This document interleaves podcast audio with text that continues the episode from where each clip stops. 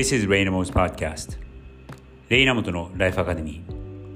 皆さんこんにちは。クリエイティブディレクターのレイナモトです。今日のテーマは人材の流れから見る将来将来の可能性ということについて話してみたいと思います。この話をしようかなと思ったきっかけはえちょうど今日見たニュースなんですけどもえー、僕の元同僚で上司である人で、えー、広告業界クリエイティブ業界ですごく有名なあニック・ローという人がいるんですけども、えー、以前僕が勤めていた RGA というところで僕の上司としてもそうですね2000、うん、多分1年ぐらい20年ぐらい前ですねにあってそれからずっと仲が良くて仕事をしたのはほんの2年ぐらいしかなかったんですけども、えー、同じ業界の同僚そして戦友として、えー、ずっと仲良くしてる人なんですけどもその人がですね RGA に17年間勤めた後アップルに2年前に行ったんですね。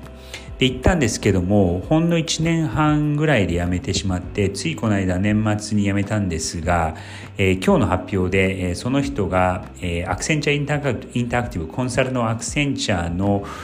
一つの舞台であるアクセンチャーインタアクティブの、えー、クリエイティブのトップになるというニュースが流れていました。でこれはですねあのここ数年起きているそのコンサルという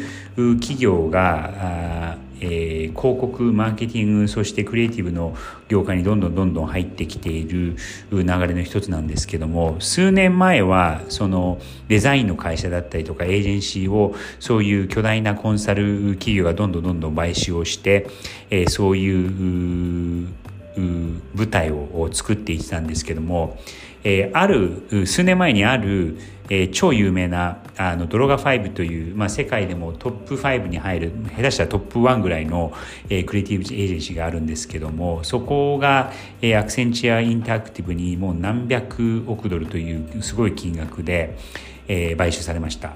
でその流れでそこのファウンダーだったデイビッド・ドロガーという人が、えー、アクセンチャーインタクティブの CEO になるという、就任するというニュースが去年の夏に流れたんですけども、いわゆるそのデイビッド・ドロガというのは、いわゆるそのクリエイティブの人で、もうコピーライター出身で、えー、クリエイティブなアイディアを考えて、そして有名になり、そして、えー、クリエイティブエージェンシーのファウンダーとして、えー、もう第一線で、えー、もう10、20年、30年もやってきた人なんですけども、いわゆるそのクリエイティブのビジネスのバックグラウンドではない人が、えー、アクセンチャーインタラクティブのようなそのバリバリのビジネスのところの社長になるっていうのは、えー、驚いた一方すごく嬉しいニュースでもありました。というのはそのクリエイティビティを持った人そしてクリエイティブという肩書きを持った人が、そのビジネスの責任を任されるっていうのは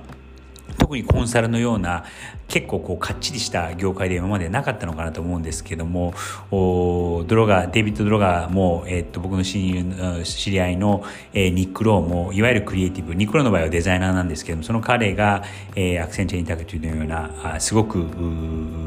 例えばその企業の経営者と一緒に仕事をしているようなところの、えー、トップの一人になるっていうことはすごく僕としても嬉しい流れです。でそういう人が、まあ、ここそうですね、6、7年、いわゆるクリエイティブエージェンシーからそのテック業界に流れて、えー、ニックの場合はその、えー、エージェンシーからアップルに行って、で、えー、アップルからそのコンサルっていうふうに言ってるんですけども、あの、そういう人材から見る、えー、今後の流れは何かっていうと、あのやっぱりそのクリエイティビティの需要性っていうのがあのビジネスの業界でもすごくようやく認知され始めてきたのかなと思います。なのでその日本の企業でも今まではその会社の会社としてのあの例えば生産力の強さだったりとか、えー、何かを作る